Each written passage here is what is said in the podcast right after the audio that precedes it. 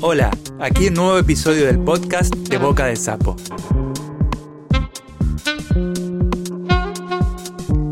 Donde las y los creadores leen sus propias producciones.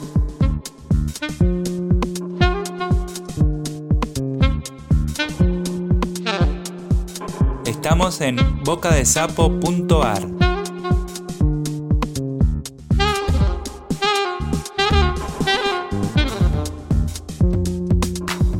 Hoy, Carla Suárez. Lee su cuento Johnny Mitchell estaba cantando blues.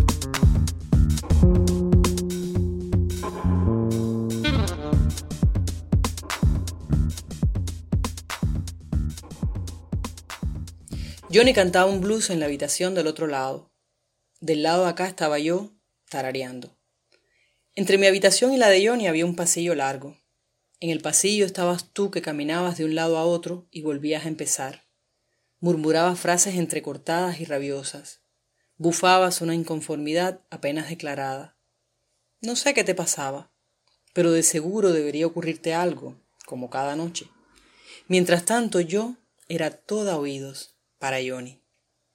Tú caminabas así, como si de tanto andar se hiciera un surco grande que atravesara los pisos más abajo y te llevara al centro de la tierra, y en el centro de la tierra quizás encontrarías algo que aquí arriba, ciertamente, no te empeñabas en buscar. Johnny cantando y yo cerré los ojos.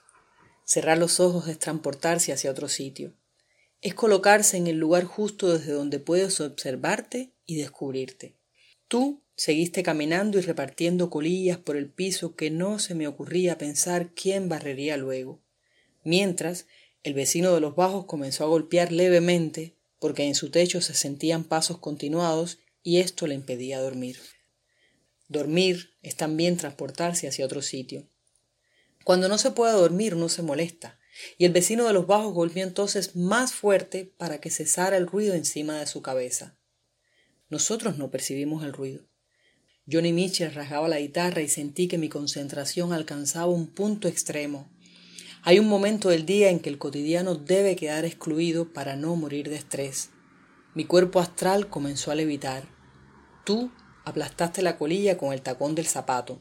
El tacón dio tal golpe en el techo del vecino que éste no pudo hacer otra cosa que salir al balcón y pedir silencio, a gritos. Tanto aire tenía en los pulmones que el niño de la vecina de al lado, el vecino de los bajos, interrumpió su sueño bruscamente y comenzó a llorar. La vecina encendió la luz y fue a calmar al bebé, mientras su marido salió al balcón furiosamente para callar al de al lado que no dejaba dormir a esas horas de la noche. Johnny no cesaba de cantar, y tiene una voz tan dulce que apenas sentí tus injurias cuando por poco te quemas con el nuevo cigarro que acababas de encender. Tú pendiendo siempre de bastones terrenales, sin saber que es más fácil intentar entrar en armonía con uno mismo para alcanzar el equilibrio. El vecino de los bajos discutía balcón a balcón con su vecino mientras el niño lloraba fuerte y cada vez más, hasta que la señora de los altos se despertó. La señora de al lado de nosotros, esa que padece todas las enfermedades. Abrió los ojos en medio de la noche y al sentir al bebé de los bajos y los gritos de los otros, pensó que en el edificio había fuego Gimió aterrorizada y se desmayó. Su nieta se levantó corriendo al sentir el grito y al descubrir a la abuela en el piso salió al balcón a pedir socorro. Yo sonreí, porque Johnny hace con la voz lo que le da la gana. Me permite andarme lejos, un poco más lejos de los otros y más cerca de mí misma. En un sitio distante donde solo hay una voz que canta y todo es consonancia. Tú tosiste como cada vez que fumas en exceso. El vecino de los bajos amenazó al vecino al lado con darle un bofetón. El bebé lloraba desconsoladamente. Pero su madre sintió los gritos de socorro de la nieta de la señora de arriba y también salió al balcón. Su marido invitaba al vecino de al lado a darse unos puños en la calle.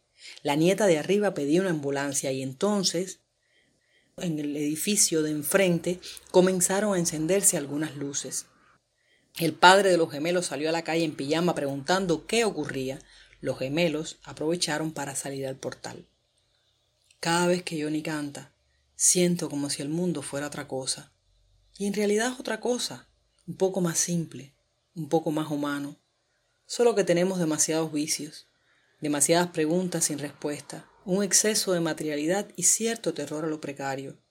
Tú fumas y caminas como si no pasara nada, siempre nervioso, sin sentir esta paz a donde me transporto, sin sentir ni siquiera las malas palabras de la gorda madre de los gemelos para hacerlos entrar en casa en el mismo momento en que el marido de la vecina tiró una maceta al balcón del vecino de los bajos.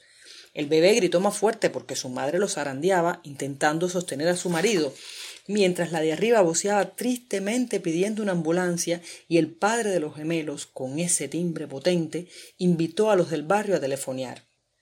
En esos momentos, claro, luego de las malas palabras de la madre de los gemelos, ya el edificio de enfrente estaba en pie, unos de parte del vecino de los bajos, otros del padre del bebé, otros de la nieta de la señora desmayada y otros en contra de la gorda madre de los gemelos más insoportables de todo el edificio.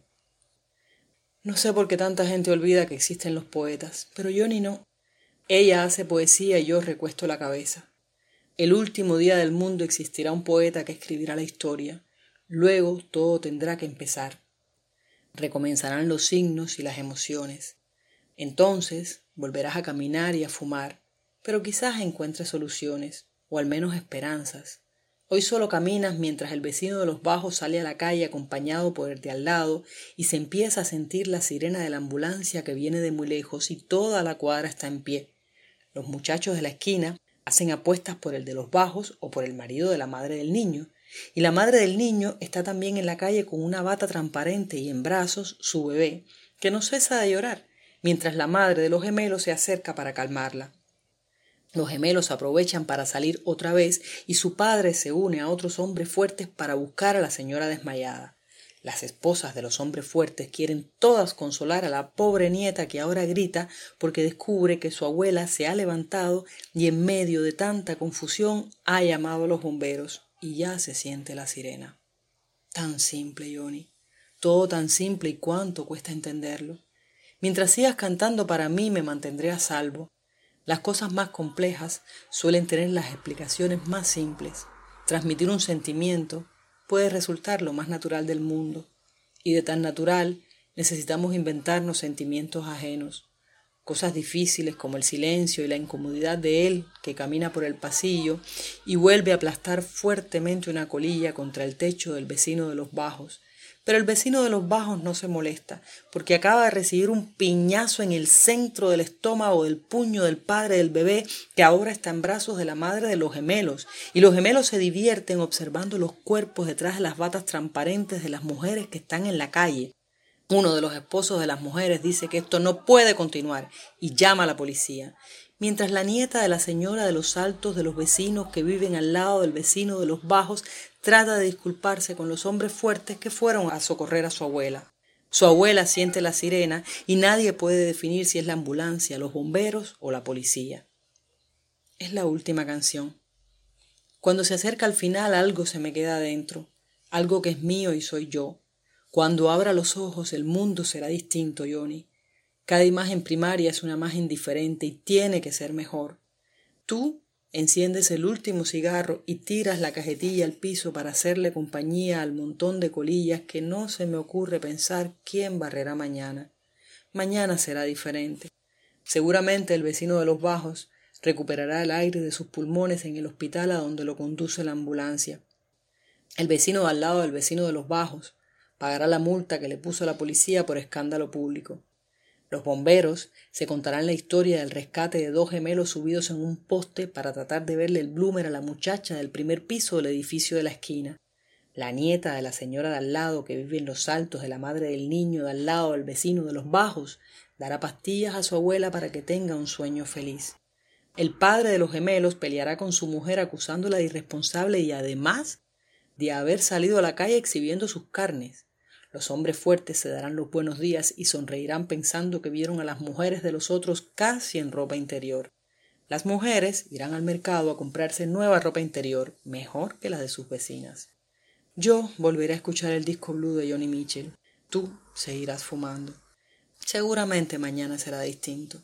Ahora el disco ha terminado y yo incorporo la cabeza. ¿Te sucede algo? Estoy un poco preocupado. Cada día que pasa siento que las cosas van peor. No sé, siento que esta ciudad me asfixia. El mundo todo me asfixia y para colmo se me acabaron los cigarros. No te preocupes, mi amor. Mañana será otro día. Ahora, vamos a dormir.